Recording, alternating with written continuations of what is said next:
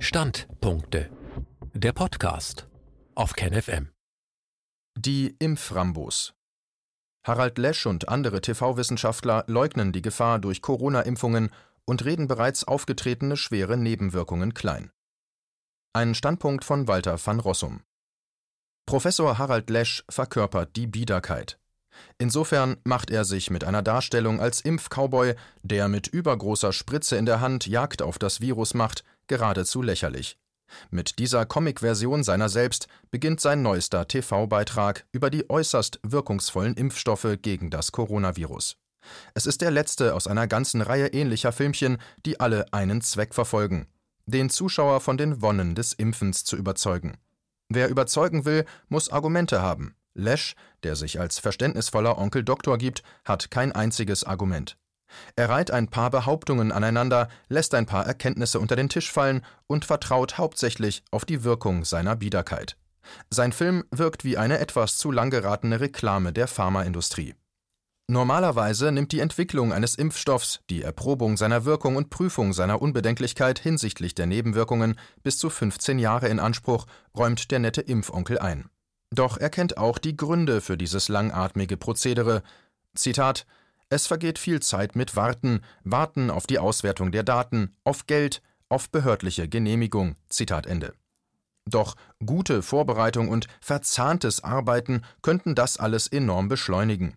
Auf einer Grafik folgen jetzt die einzelnen Entwicklungsschritte nicht mehr nacheinander, sondern wie von Wunderhand stapeln sich die Etappen und auf der Zeitachse verkürzt sich alles auf ein im Nu.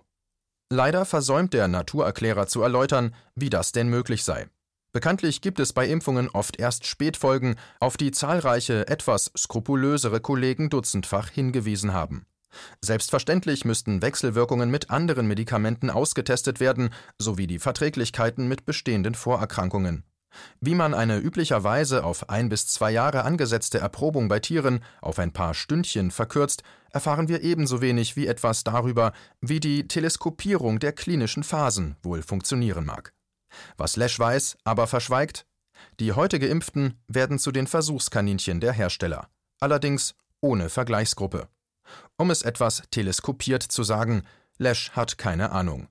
Bis auf ganz wenige Ausnahmen kennt niemand die Rohdaten der Studien, die die Pharmafirmen durchgeführt haben. Vage bekannt ist das außerordentlich schlichte Studiendesign und bekannt sind die formidablen Zeugnisse, die die Hersteller sich selbst ausstellen. In Wahrheit weiß man bis heute noch nicht einmal, ob die Impfungen nur vor starken Symptomen schützen oder auch vor Ansteckung. Das RKI musste kürzlich zugeben, dass man bei einem Präparat noch nicht einmal weiß, ob es bei über 75-Jährigen überhaupt wirkt. Jedenfalls erlaubten die vorliegenden Daten kein Urteil darüber.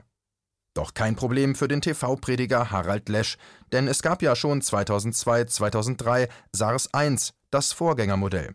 Und es ist wahr, man hatte seit 17 Jahren nach einem wirksamen Corona-Impfstoff gesucht, allerdings vergeblich. Lesch macht daraus, Dank dieser Arbeiten hatte man einen Impfstoffkandidaten schnell gefunden und man konnte direkt mit vorklinischen Studien beginnen und bereits vor der Zulassung mit der Produktion beginnen. Und insofern sei übrigens auch der völlig neue mRNA-Impfstoff gar nicht so neu. Mit dem habe man seit SARS-1 seine Erfahrung gemacht. Nur welche?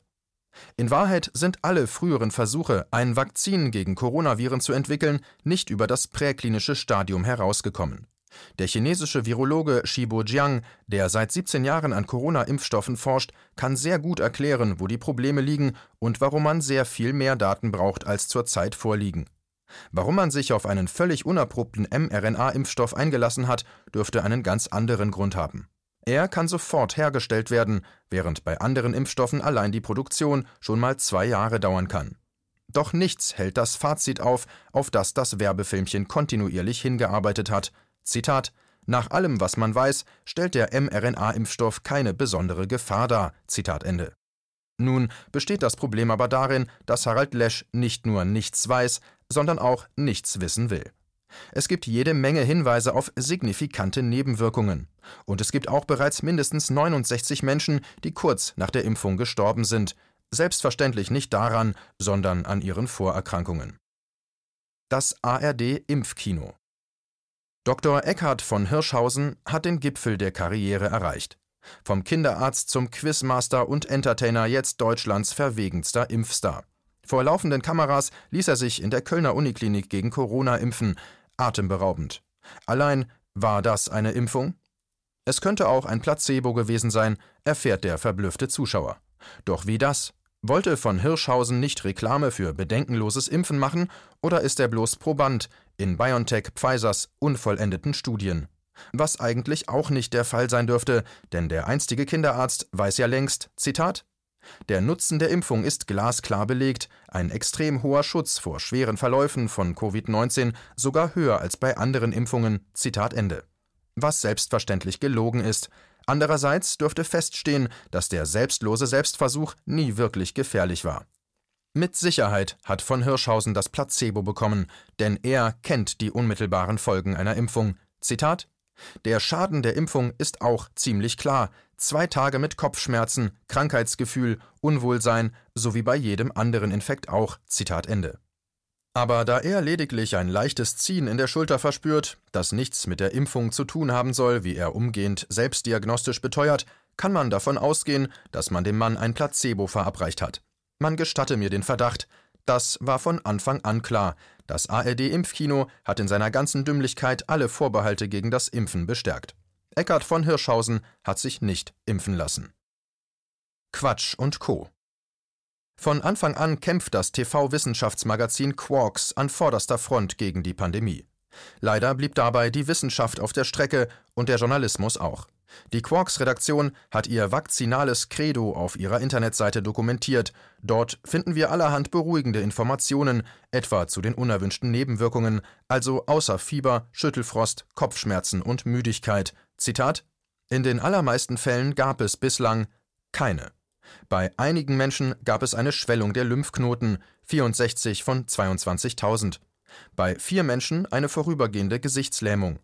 Man kann allerdings noch nicht eindeutig sagen, ist das eine direkte Folge der Impfung oder wäre das auch ohne die Impfung passiert. Zitat Ende. Ich würde an dieser Stelle eine bewährte Sprachregelung vorschlagen. Wie wäre es mit im Zusammenhang mit der Impfung erkrankt oder gestorben? Allerdings gab es deutlich mehr Folgen als 64 geschwollene Lymphknoten. In Norwegen beispielsweise starben 23 ältere Menschen nach der Impfung. Doch Quarks macht sich keine Sorgen. Zitat: Für 13 von ihnen wurde eine Obduktion durchgeführt.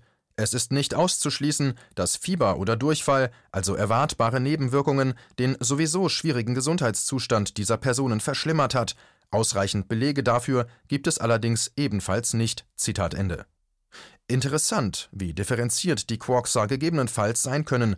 Ansonsten reicht den Kollegen ein positiver PCR-Test für die aberwitzige Formulierung im Zusammenhang mit Corona gestorben. Und bei den Impftoten wird gar obduziert und nach Beweisen gesucht. Allerdings tauchen am Ende der Unbedenklichkeits-Suada noch ein paar interessante Zahlen des Paul-Ehrlich-Instituts auf. Demzufolge gab es außer den vier offenbar bedeutungslosen Fällen von Gesichtslähmungen und den paar Dutzend geschwollenen Lymphknoten doch noch ein paar andere Impfeffekte. Stand 10. Januar 2021 wurden etwas mehr als 50 schwerwiegende Impfreaktionen gemeldet und sieben Todesfälle von Menschen zwischen 79 und 93 Jahren. Bis zum 10. Januar wurden in Deutschland ca. 250.000 Menschen gegen Covid-19 geimpft. Das Paul-Ehrlich-Institut erklärt zu diesen schwerwiegenden Impfreaktionen, es liege bloß ein zeitlicher, aber kein kausaler Zusammenhang vor. Interessanterweise hat die Quarks-Redaktion ihre Seite nicht mehr aktualisiert. Inzwischen, Stand 24. Januar, meldet das Paul-Ehrlich-Institut 1232 Verdachtsfälle von meist mehrfachen Nebenwirkungen. Bei 182 der Geimpften handele es sich um schwerwiegende Reaktionen. In Relation gesetzt zur Anzahl der verabreichten Impfdosen, nämlich etwas über 1,7 Millionen, bedeutet das, einer von 10.000 Geimpften muss mit schweren Folgen bis hin zum Tod rechnen, errechnet das Paul-Ehrlich-Institut. Die Zahl der im Zusammenhang mit den Impfungen verstorbenen Personen erhöhte sich inzwischen auf 69. Im Laufe eines Jahres sollen 0,15 Prozent der Bevölkerung wegen Covid-19 hospitalisiert gewesen sein. Im Laufe eines Monats wurden 0,018 Prozent von einer Million Geimpften hospitalisiert oder verstarben. Die oft verzögerten Reaktionen noch nicht eingeschlossen. Immer vorausgesetzt, dass den offiziellen Zahlen zu trauen ist. Außerdem, wäre der Anlass nicht so traurig, müsste man über die Versuche des Paul-Ehrlich-Instituts lachen, diese Zahlen zu normalisieren. Mit diesen Rechenmodellen blieben jedenfalls von den angeblich über 50.000 Covid-Toten nur wenige übrig. Was soll man von Medizinern, von Politikern und Journalisten halten, die ununterbrochen behaupten, die Impfungen wären hochwirksam und völlig ungefährlich? Weder weiß man, wen sie schützen, wie lange sie schützen und vor was sie schützen, den Rest des Unwissens möchte man lieber nicht wissen. Ist das bloß fahrlässig oder vorsätzlich? Ich weiß es nicht. Und ich will mir über solche Zeitgenossen nicht den Kopf zerbrechen. Es gibt aber eine Voraussetzung für deren verantwortungslose Behauptungen die Unbelangbarkeit. Kein Pharmaunternehmen, kein Arzt, kein Journalist, kein Politiker, kein Paul-Ehrlich-Institut wird für die Folgen der Impfungen bzw. für die bedenkenlose Impfpropaganda haften müssen. Man kennt das. All unsere Missionare werden sich hinterher auf das Rudel berufen, in dem man ganz unschuldig mitgeheult habe.